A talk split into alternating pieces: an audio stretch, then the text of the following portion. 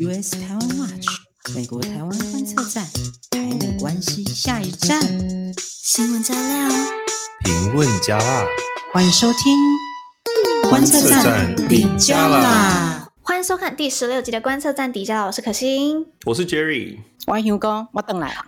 刚下课回来了，又来讨论台美关系跟国际动态。欢迎大家到我们的 Facebook 粉专 US 台湾 Watch 美国台湾观测站看我们的文章，搭配着我们今天的讨论一起服用。也别忘了订阅我们的观测站哦。一礼拜见一面，台美关系说不清；一礼拜听一讲，国际大事拢总知。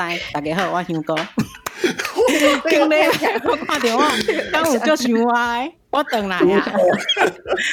我想应该是无啦，不管你想还是无想啊，不要紧。两两件代志，两件大代志真重要诶。第一项，阮有迄募资专案啊。请大家吼，若是感觉阮讲了袂歹，是感觉阮文章写了袂歹，甲咱応援一下，甲咱支持一下。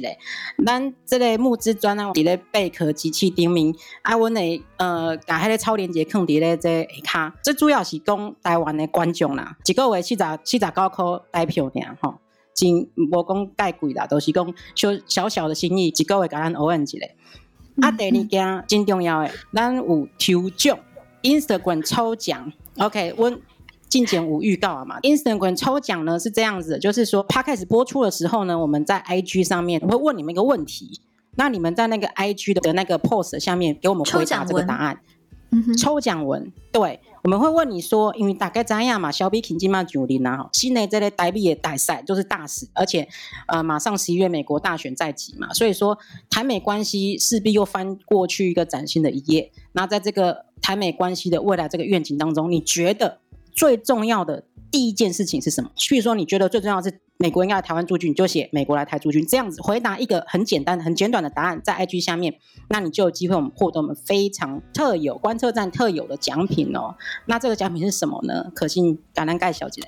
对，大家如果看我们的 YouTube 就会知道，这真的很特别。之前的 Podcast 一直在讲 BLM 的运动嘛，那我们也讲到，这是一个全球的，嗯、呃，对于整个，嗯。奴隶制度，或是也不能这样讲，就是整个对于美国结构上面的不平等对待的一个反思，一个思潮。那我们这次呢，我在纽约，我就碰到了一个叫 Don 的人。如果大家看我们的 YouTube，就会看到在画面上有个黑人男子，他的名字叫 Don。就我们看到很多在纽约示威的活动现场的一些举牌啊、牌子啊，都是他们这个社团所做的。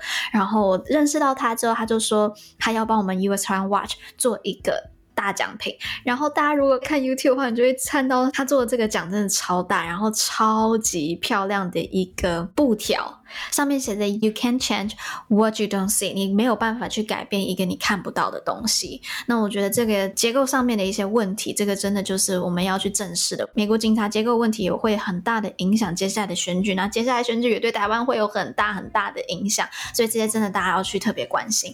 那呢，这个是大奖。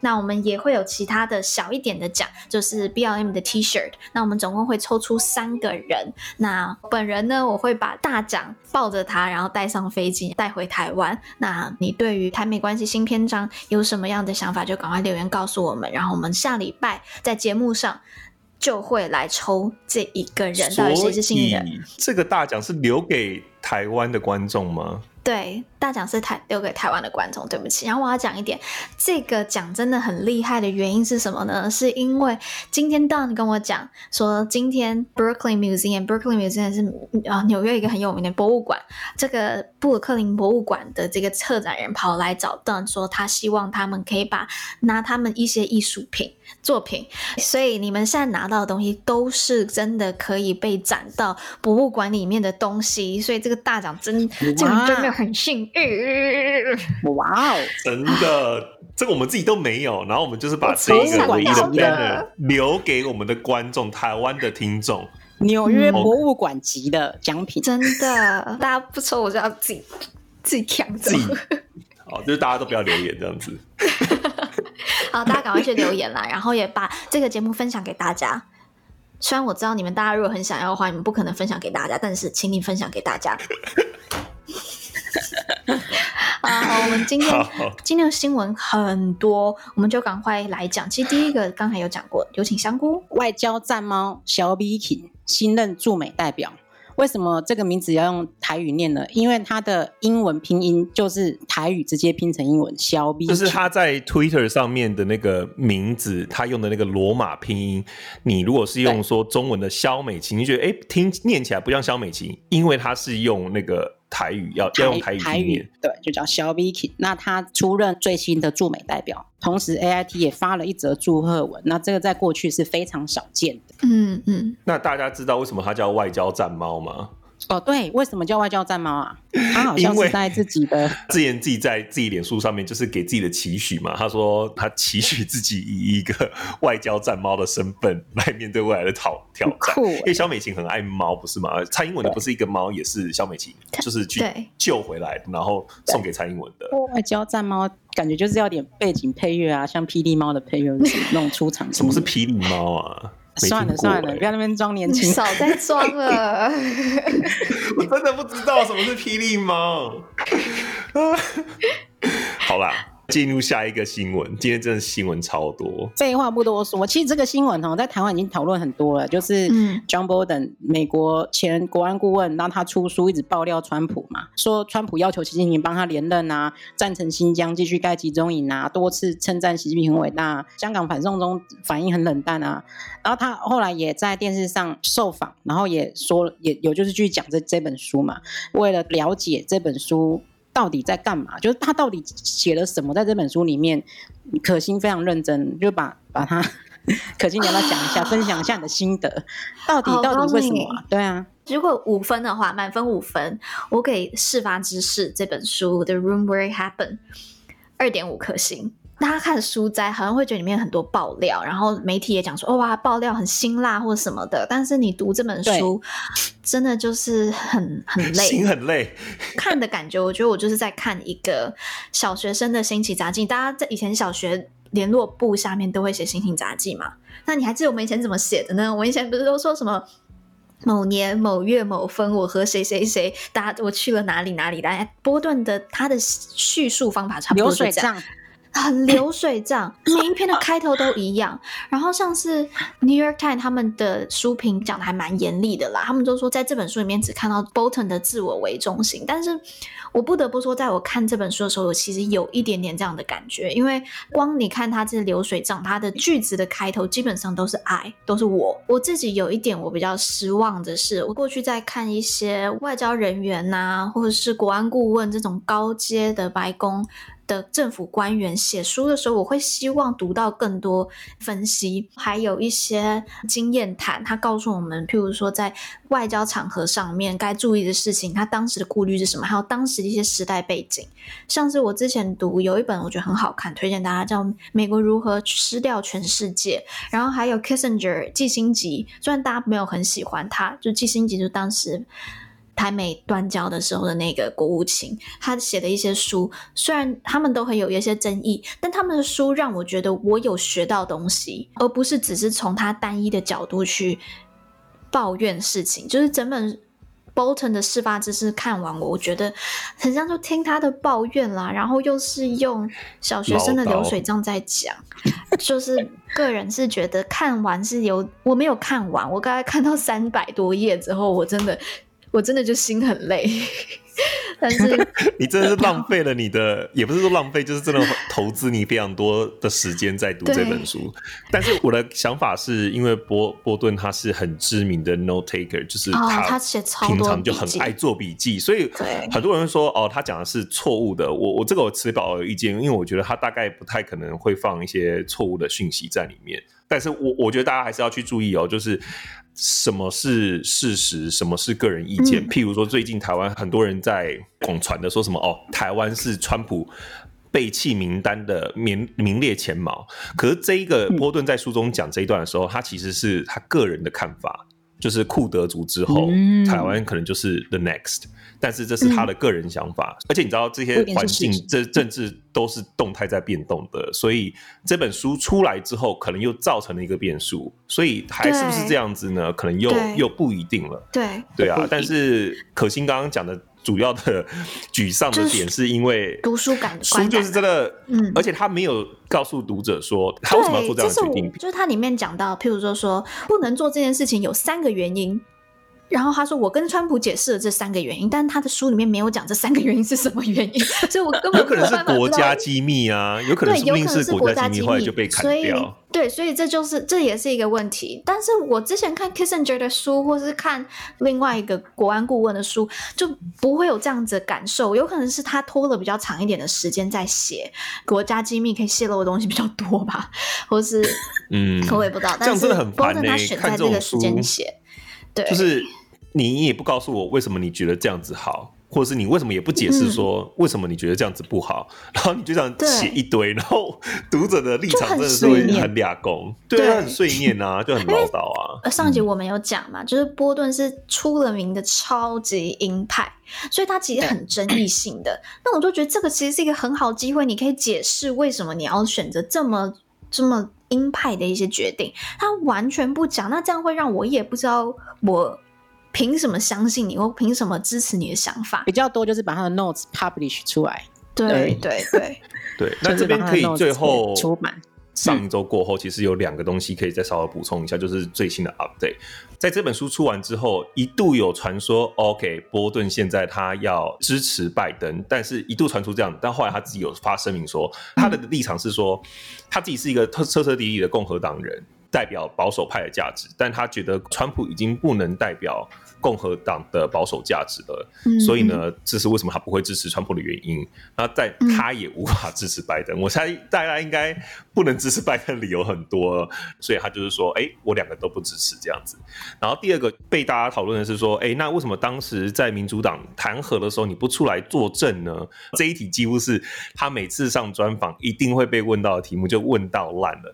那其实他的回应就是说，因为民主党人。当时在做弹劾案的这个操作太粗劣了，而且他们当时就是希望快速解决弹劾川普，把这件事情在党内初选之前给尘埃落定。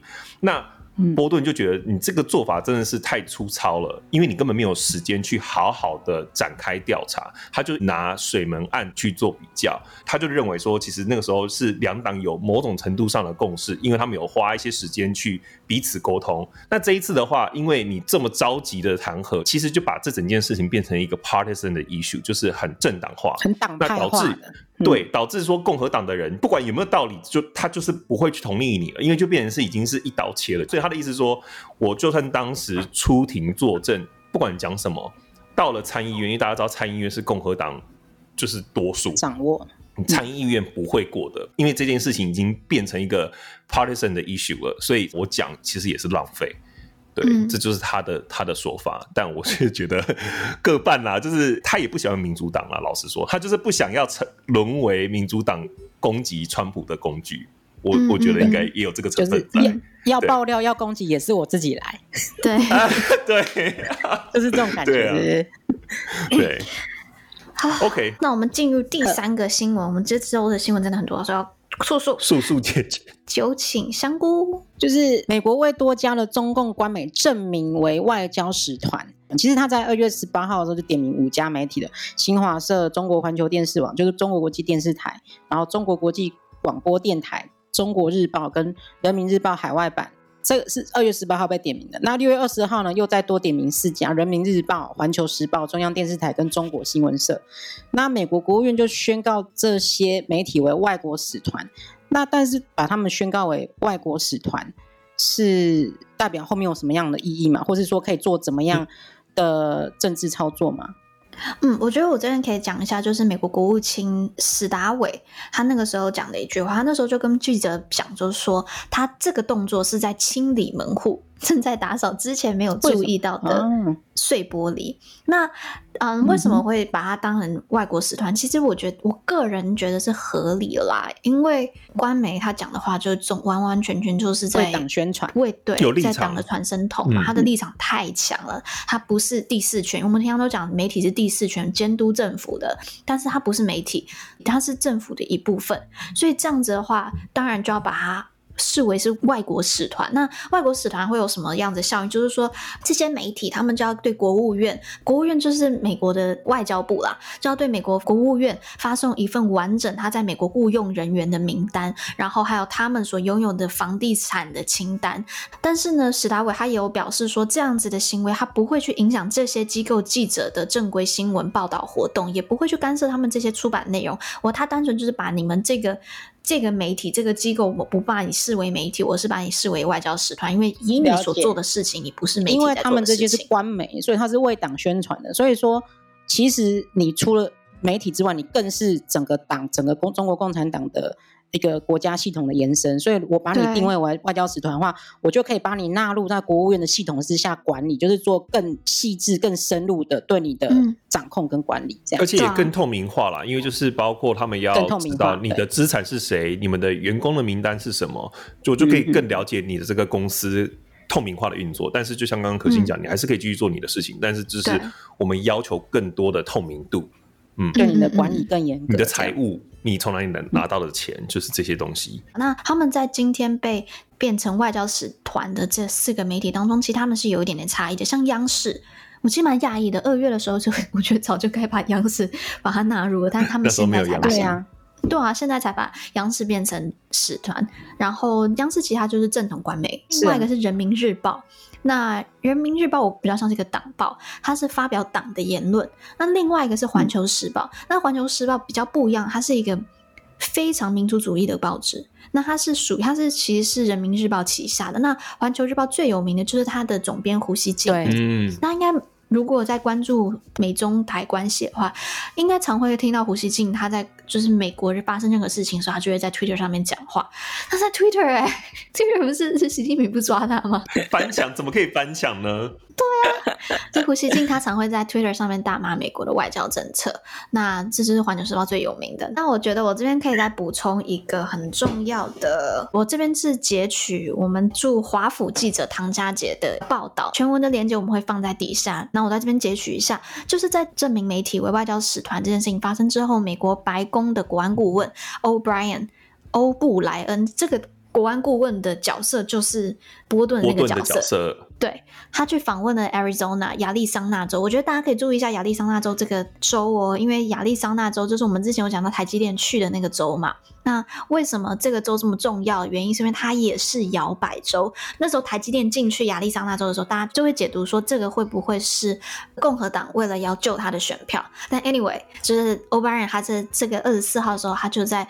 呃，Arizona，他就对着二十多名企业的高管发表了一个近三十分钟对华政策的演说。那他其实里面讲的话其实蛮硬的，他就讲说，美国对中国被动又天真的日子已经彻底结束了。他就说，美国最大的外交政策失误就是误判中共，嗯、他们忽略了整个中共的意识形态。他就讲哦，呃，中国共产党是马克思列宁主义的机构，党书记习近平将自己视为史达林的继任者。中中共力求全面控制人民的生活，包括经济、政治和人生的控制，还有对思想的管控。所以他讲的其实很重，所以很重的话。嗯，他还讲就是说，川普政府即将揭露中共的理念与阴谋，不只是针对香港或台湾，而是针对全世界。那他发誓说呢，美国是世上最强大的国家，不会向中共低头。那川普现在做了对中国气象的制裁措施，第一个对华为的禁令嘛，然后第二个是国务院把九家官媒被列为外国使团了，然后第三个是针对新疆人权的二十一个中国政府实体及十六个中国公司寄出出口禁令，然后第四个是终结跟 WHO 的关系，那第五个呢是限制解放军背景的学生签证，第六个是暂停美联邦退休基金对中国股票投资的计划，第七个是国防部美国国防部列出解放军操控的公司清单。以上是七大反击，所以欧巴人他说这些制裁措施其实都只是刚开始。我觉得他在这个时间点讲这些话，有点像是他现在才刚开始哦，所以你如果不投川普，就没有办法继续哦。而且我觉得也跟、嗯、也跟 Bolton 出这本书有一些关系。它里面爆其中一个料，就是川普很亲中嘛，他根本没有很对中国很强硬。那我觉得他现在马上这个国安顾问。就跳出来讲，我觉得有点像在回应整个 Bolton。那我觉得我待会待会可以再讲啦。我觉得这跟波顿的书也不冲突啦，因为川粉真的是对川普本人着迷，但是波顿的书其实要打破的是，你看哦，川普本人的那种形象，我们知道他对这些东西可能没有那么多的兴趣，但他最重他最在乎的其实是呃 trade deal，就是那个贸易贸易的协议，对不对？但是的确。川普政府是有史以来，他的幕僚团是有史以来对中国最有概念，嗯、就是所谓的对中鹰派的人，所以。另外一部分会支持川普的人，嗯、就是对于台美关系比较了解的人，他们支持川普。他们其实不是因为川普本人，因为他们大概也都知道川普就是那个样子。对。但是他们看重的是说，他身边的这一群人，包括你看像 Pompeo，他也是大概是历年来对中最强硬的国务卿。最强硬。然后你看这一系列的这些国安的顾问，啊、包括 Bolton。Bolton 自己，然后他 O'Brien 也是，对不对？对。那对，所以共和党的那个我们之前讲的那个人才库里面，其实比较多这样子对中鹰派的人。所以其实只要川普本人不要太自由发挥，太就是把他的意意志强加在他的团队的话，其实基本上让这个这个幕僚正常发挥，其实就会就会是我们想要看到的，或者台湾人想要看到的那个对中强硬的美国政府。对，对我自己的观察是，我不觉得民主党有到亲中的程度，或是舔共的程度。但是我的理解是，他们真的抗中的这个力道没有达到台湾人的期待，就是你打的不够大力。But again，、嗯、就是如果他今天是一个美国政治人物，他第一个 要负责的对象应该是美国人，那为什么他要在乎台湾的观众呢？不过。也就像我们之前有提过，就是这几年的民调已经发现，大部分的美国人对中国的负面观感也是逐渐在上升了。所以我觉得，作为一个聪明的政治人物，他们应该要反映一下。对，对我可以期待民主党应该会对中继续强硬。嗯、只是 again，我觉得大概他强硬的那个程度会没有办法让一些台湾观众满意，就是了。嗯，好。那我们这则新闻，其实待会讲的都还是会跟这则新闻有一些关系。那我们还是先赶快进入到第四个新闻回顾。香菇，这个新闻是，嗯，参议院通过了香港自治法案，授权制裁中共官员跟银行。那港版国安法可能在下周通过嘛，所以说美国的国会就反应很快哦，在当地时间六月二十五号的时候，联邦参议院无异议通过香港自治法案。那这个法案呢？As usual 啦，这种香港的这种法案，或是这种人权法案，或是像台湾的法案，都是两党议员共同推出，然后都是 bipartisan 的议题啦，这个都无异议的。那之前不通过一个香港人权跟民主法案嘛？那到底这个香港自治法案呢，跟之前的法案到底差在哪里？这个我们请 Jerry 来帮我们做详细的分析一下。嗯，好啊，大家应该都有印象，就是 为什么为什么大家 笑了一下？你为什么说好啊？好啊 难道你说不好？不对啊，难道我要说不好吗？当然就是好啊。对啊，没有啊，就是大家之前呃，我们都知道，之前国会因为香港反送中运动，然后国会其实提了非常多香港的法案，包括什么保护香港法案啊、香港人权与民主法案啊等等之类的。那这一次，我觉得这个亮点是在于，第一个，他把制裁的范围扩展到金融机构了。那这个就不一样喽，oh. 因为金融机构就是金流。嗯、那如果影响到这个的话，其实是还蛮大条的。所以这是第一个不同之处。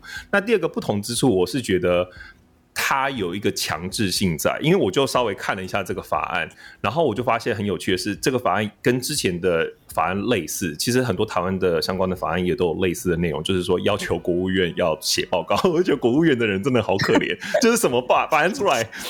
通常都会有一项是说，国务院要交年度报告，他们就要写报告。啊、民主政治都这样嘛，三权分立，国务院就是要对国会负责。对，可是他们就是一直在写报告这样子。好，国会也很爱写报告啊，美国大家都爱写报告。而且其实报告真的是写得很仔细耶，对不对？这让我稍微工商一下，就是我们其实也有一个国家宝藏嘛，就算是我们的姐妹 project。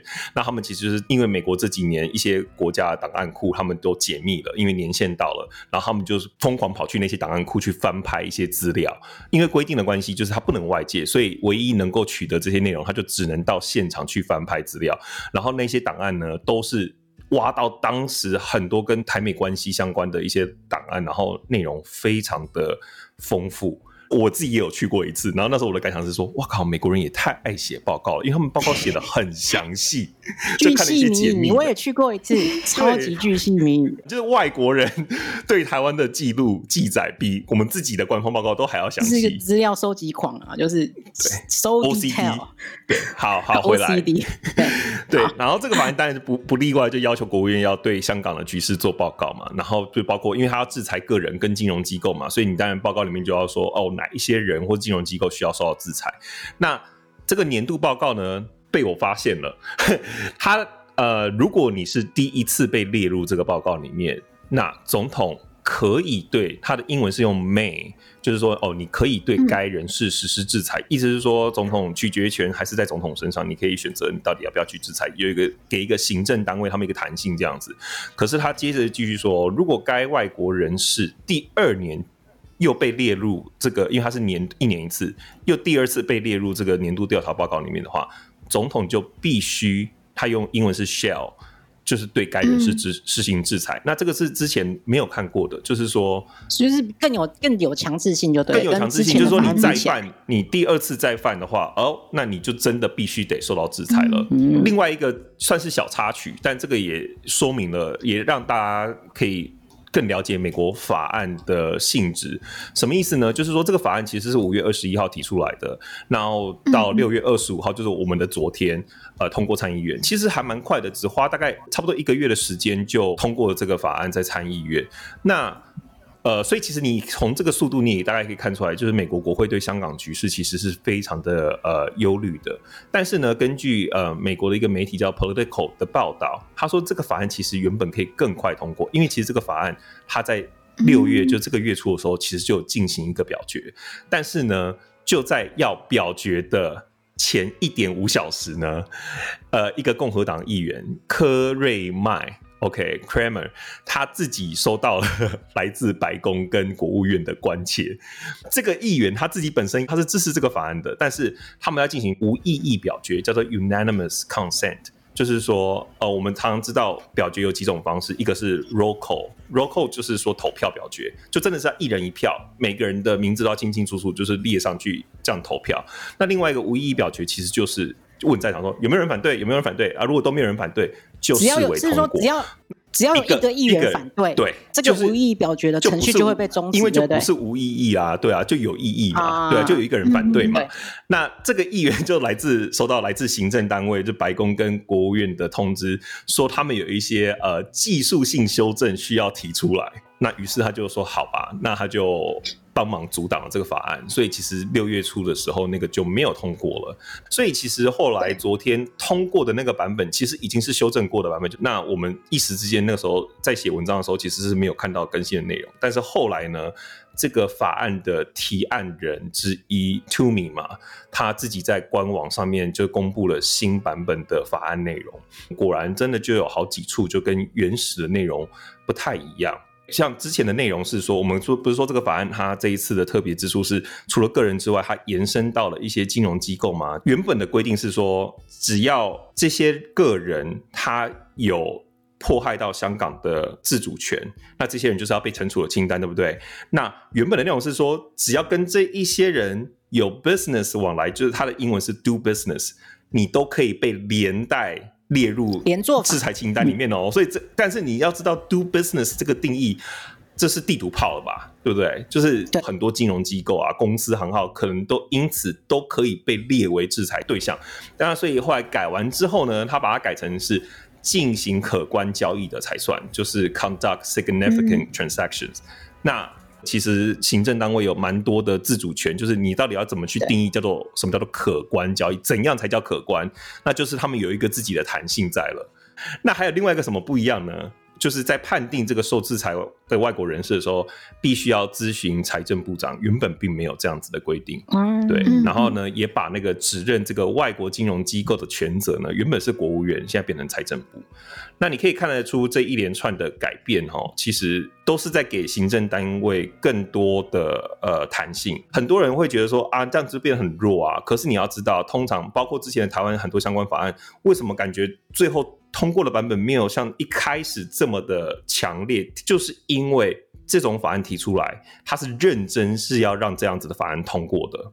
那通常要让这种法案通过，你一定要跟行政单位保持一个默契，不然你这个法案规定的太离谱，行政单位根本无法落实。嗯嗯嗯对啊，所以我觉得这个是可以理解的。嗯、那如果你，所以通常如果你看到一些法案，它那个言辞很激烈，然后就是很耸动，我们通常叫做 bill for messaging，就是说我提出这个法案就是表态用，就是说彰显我的态度。可是通常这种法案，跨马灾就是 很难通过.因为这太过强硬，行政单位根本没有办法执行。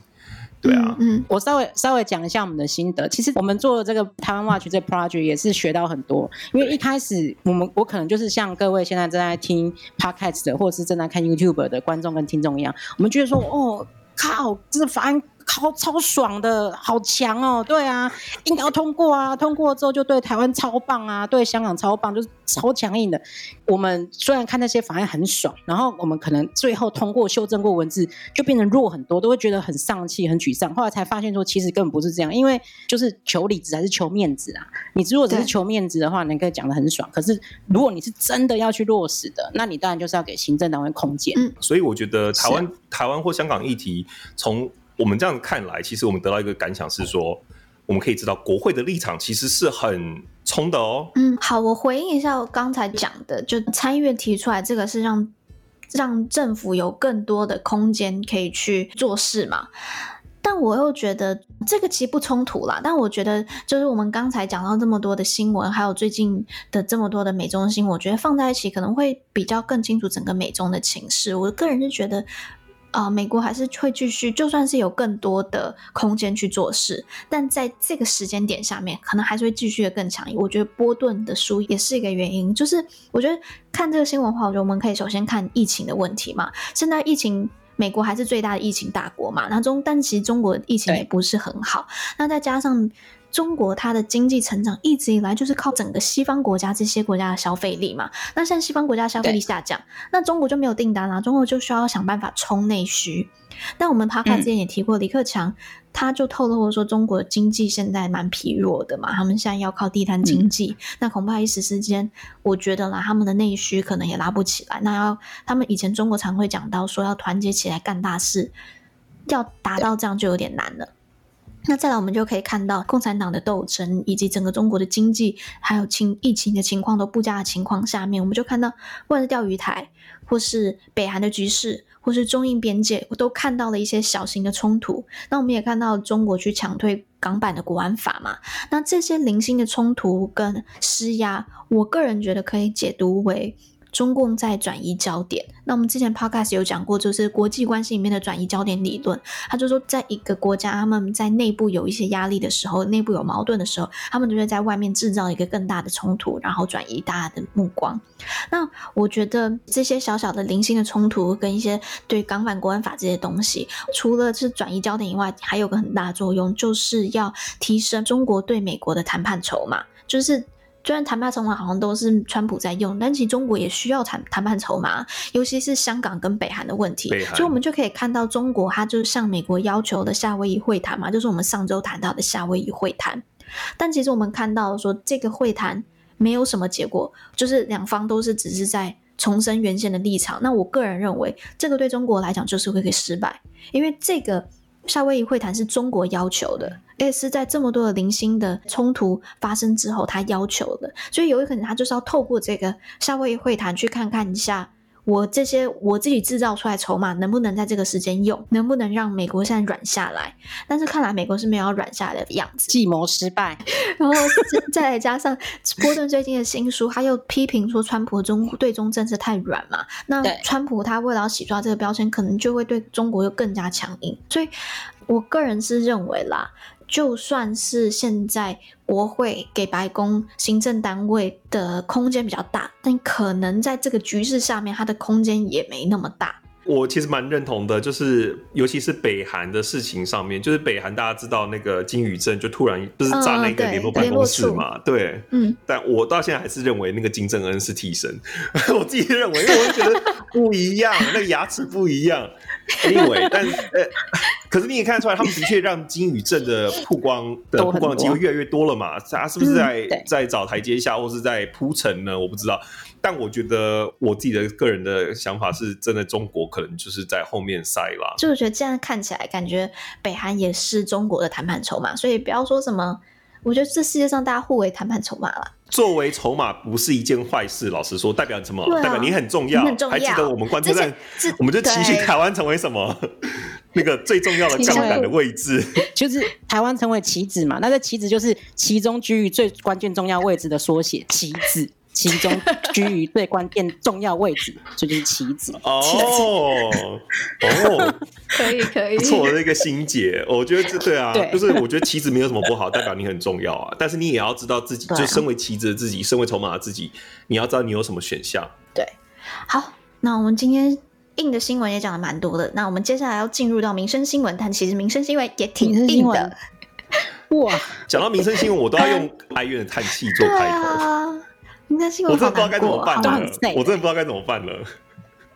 我们第一个民生新闻是 BLM，我们就继续讲一下 BLM 的影响。呃，小小的 update 啦，我觉得 BLM 运动我们已经讲很很久了。那其实我我想讲的是说，嗯、其实已经开始看到它对于选情的影响了。我们大家只关注总统大选，可是我们知道十一月三号除了总统大选之外，我们也会选国会嘛，对不对？国会的话是众议院四百多位的众议员全面改选。然后呢，参议院有三分之一的人会改选，那就知道哇，那这个我们就要关心一下啦，因为我们有一些挺台的议员嘛。那现在民主党纽约州进行初选，那我不知道大家有没有印象，就是台湾可能很少人会去关注到民主党，因为觉得啊，民主党会挺台吗？其实有啦，像呃，Eliot Engel 安格尔，他其实就在中议院现在的呃。好饿哦！就是安格斯好吗？歪了。他其实现在就在众议院的那个呃外交委员会。那他其实是他是老牌的议员哦，他已经连任好久了，好几届了哦。然后他一直都很挺台，嗯，他是民主党，可是他非常挺台。可是呢，这一次的那个党内初选，就是他们现在先进行党内初选，他输了，他输给另外一个 Jamal Bowman。为什么呢？因为 Jamal Bowman 就是一个黑人。好、嗯、好，但这样讲太太不安格尔，嗯、安格尔不是安格斯对不对？安格尔，不要讲安格斯是牛排，不要再 不要再安格斯。安格尔他是纽约的嘛？然后他是在纽约布朗克斯区 Bronx 区的议员。布朗克斯区，如果大家知道的话，它是以黑人为主要组成人口的区域。其实我们之前有讲过啊，在以前黑人投票率其实是蛮低的。那所以这件事情发生之后，会促使黑人的投票率就是往上涨。嗯，所以他们你看，现在就是黑人的一个议员就出来了嘛。没错，他其实所以胜出的 Bowman 呢，他就等于是有一点从底层出身的那种背景，所以很容易让跟他的选民产生共鸣。嗯、加上他自己本身是黑人，他的确以前也发生过就是警察暴力对待的事件，就发生在他自己的身上，嗯、所以他就有一个很好的故事可以去行销，去推销他自己。嗯、那所以其实我觉得蛮可惜的，因为这个失去了这个长期挺台的议员，然后现在上台的这个。呃，Bowman 他其实是比较关注国内的议题，就我们就等于是失去一票的感觉，对啊。嗯、那其实不不难理解啦，你靠着 BLN 起来的，他一定会最关心的就是这些议题，就是国内的这些议题。嗯、就是我觉得台湾的民众有可能听到会觉得，哼，怎么很可惜啊，或者很生气，怎么选出一个不挺台的议员？我觉得真的就是不要去。怪人家，毕竟可是那是以台湾的角度来看，就是、对不对？对啊，这是以台湾的角度。啊、而且我觉得大家要想的是说要怎么去改变这件事情的。我自己在这一次 BLM 运动，然后上次我认识刚才一开始讲那个 Don，就是提供这次礼物的这个艺术家，跟我我跟开始跟他讲说台湾的议题的时候，他变得超有兴趣。然后我就开始跟他讲了很多，就是美国跟台湾的一些关系。然后他就说他之后会更多的去注意这件事情。我觉得这就是一个很好的契机，就是我们当然也希望是安格尔上了，但是在这个情况下，我觉得也不要太气馁。然后我觉得我们还是可以借着 BLM 把台湾的故事说出来，就是危机就是转机的对概念，就是为什么为什么美美国要替其他国家的人选一个挺台的，嗯、这个说不过去嘛？他们当然只关心他们自己在乎的议题，国内的议题。换作是台湾人，你会去选一个？一个民意代表是比较关心台湾的国内的议题，还是还是一个民意代表一直去关心委内瑞拉，对不对？就是你懂我意思吗？所以这其实是合情合理的。那而且我也觉得，在批评之前，其实你要先讲，先想想看，我们有没有去 engage 那些人？就是我知道大家可以做什么事情了。什么事情？我们抽奖文出来之后，会 tag Don，还有 Don 他们的 community，也去支持他们，让他们知道台湾人是很支持这件事情，他们就会更注重台湾。Good idea。我对我要讲的是说，BLM 它就是一个正义魔人的。的聚集地，就就会去支持这样子的活动，况就是道德感，或是对于社会议题的关注度蛮高的嘛，对不对？你就简化，就是说他们就是正义魔人，你叫他们左交也无所谓。但是，哎，你不觉得这个时候就很适合推销台湾的议题吗？对啊。那我觉得这个就是一个很好的机会，对啊。然后再回到我们讲的议员，其实你看这些，不管是我们之前讲过很挺台湾的这个 Cory Gardner，他现在在他们那一州也是蛮危险的。那议员他们都是民意代表。他们对他们的选民负责，所以如果是台湾的观众希望这些挺台的议员能够继续连任，其实我们也要去了解他们的选区的选民关心的是什么事情。如果你没有办法投票，你在台湾，你是不是也可以去呃申请 Twitter，然后呢去帮他在他的选民面前帮他加分？那我觉得这才是实际的作为。好，我们进入到下一个今天的。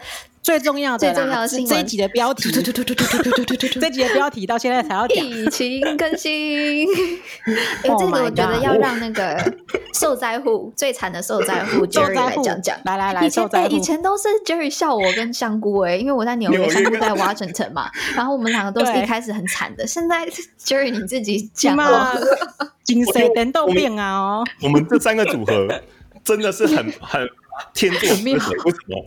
因为香菇的华盛顿州就是美国的第一个案例爆发的地方，就是你们是第一个大爆发，美国武汉，对不对？对，我是 我是美国北京，然后后来变得，就是你后来变得是纽约变得很严重，就在可心那边。对，现在终于来到哪里了？终于来到德州了，欢迎啦！对啊，风水轮流转啊，你在这边啊。首先呢，先不讲德州，我们先来看全国。大家如果看我们的 YouTube，就会可以看到这个现在的谷底反弹，谷底反弹。其实这个图就是最新的美国单日确诊人数的变化图。我看到这个图的第一个反应就是，美国终于回到过去的样子了。嗯，三个月前，什么意思呢？这几个月来的防疫工作都偶一体啊。好，这个这个这个这个是什么图呢？这个图就是。你可以看到哦，三月疫情爆发之后，对不对？就冲高嘛，然后就一现在就可以下降、下降、下降，然后但是大概在这整个六月这一段期间急速上升，然后呢，现在的最高点已经是来到了历史高点，嗯、单日新增四万个确诊案例了。哇一天 ，Hello，一天四万个确诊案例，台湾现在不是有一两个就已经不行了，对不对？然后美国人已经麻木了。美国已经麻木，一哎，台湾台湾多一个境外一路了，就一直讨论呢，一直讨论呢。我说哇，你在干？美国人这时候就在旁边表示说，就是我们不知道该怎么办。我们单日四万个确诊案例，而且就像刚刚讲的嘛，我们这三个组合就是风水风水轮流转嘛，终于来到了德州了。德州就是比较南部的州。其实一开始也有人这边说什么哦，你看都是民主党州在得，可是你要看这个每一州的那个。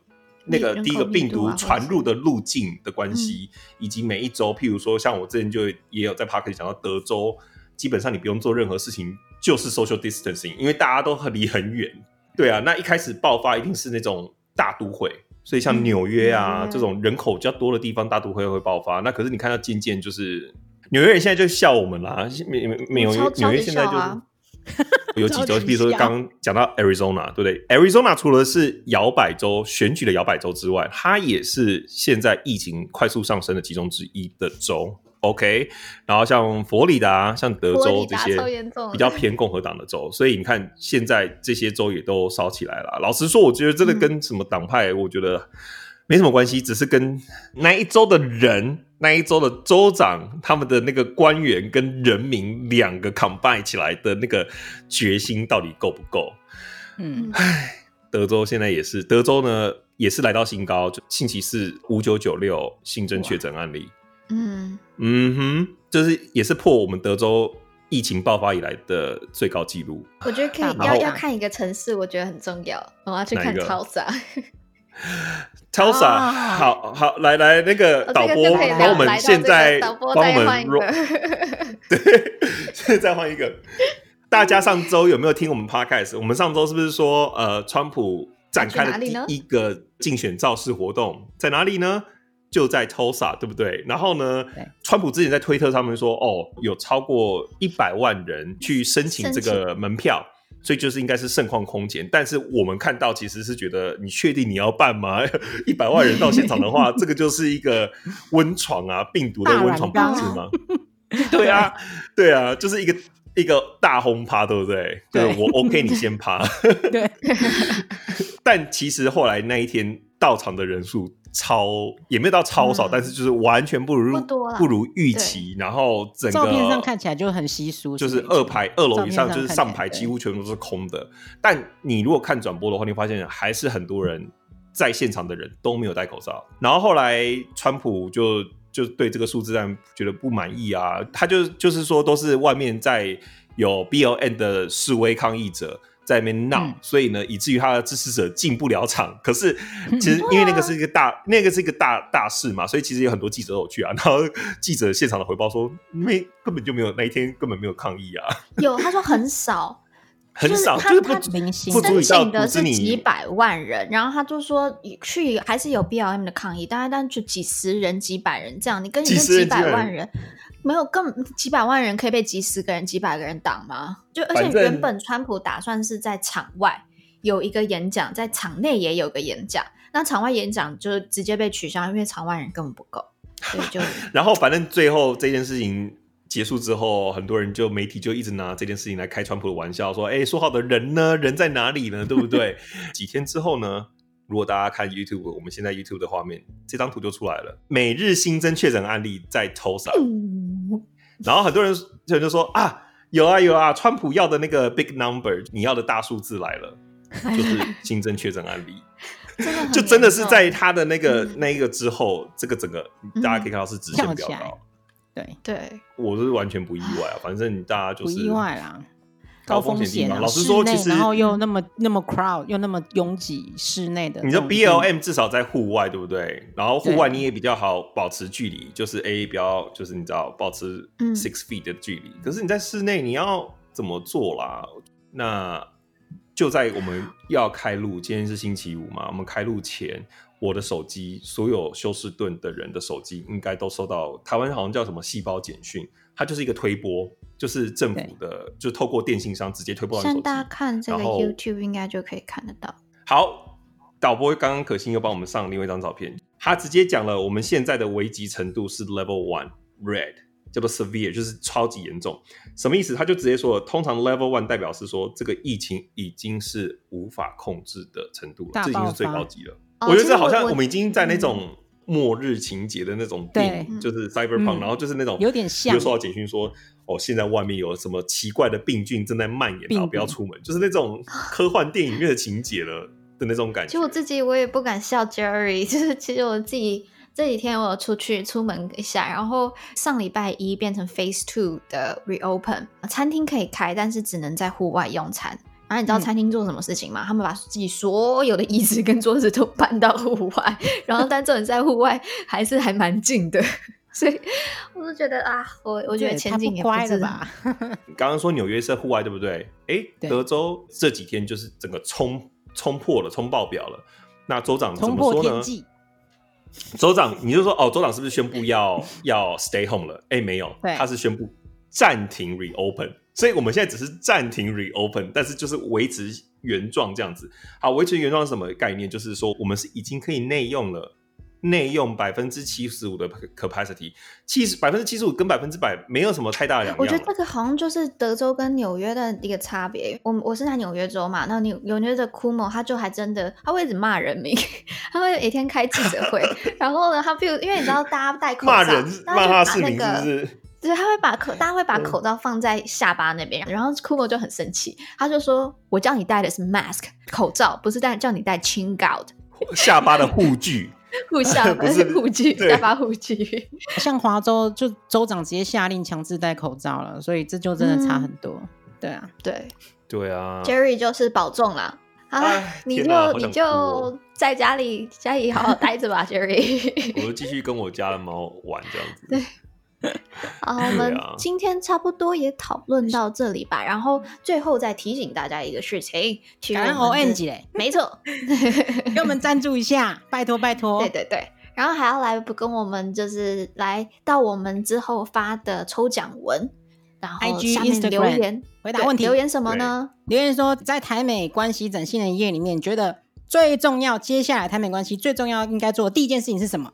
没错，然后我们会抽奖抽出一个超级大礼，然后总共会抽三个，然后另外两个会拿到嗯 BLM 的 T-shirt，所以大家请一定要来留言哦。就到时候我们会在 IG 上面发一篇文，是在那一篇文章下面留言，对，不对？然后我们整个一个一个礼拜的时间，所以叫你的亲朋好友一起来，大概休就就会来。所以呢，啊、呃，大家谢谢听我们的 podcast 听那么久，那我们今天的 podcast 就到这里喽，记得要去留言，好，给你哦，下次见啦，拜拜，拜拜。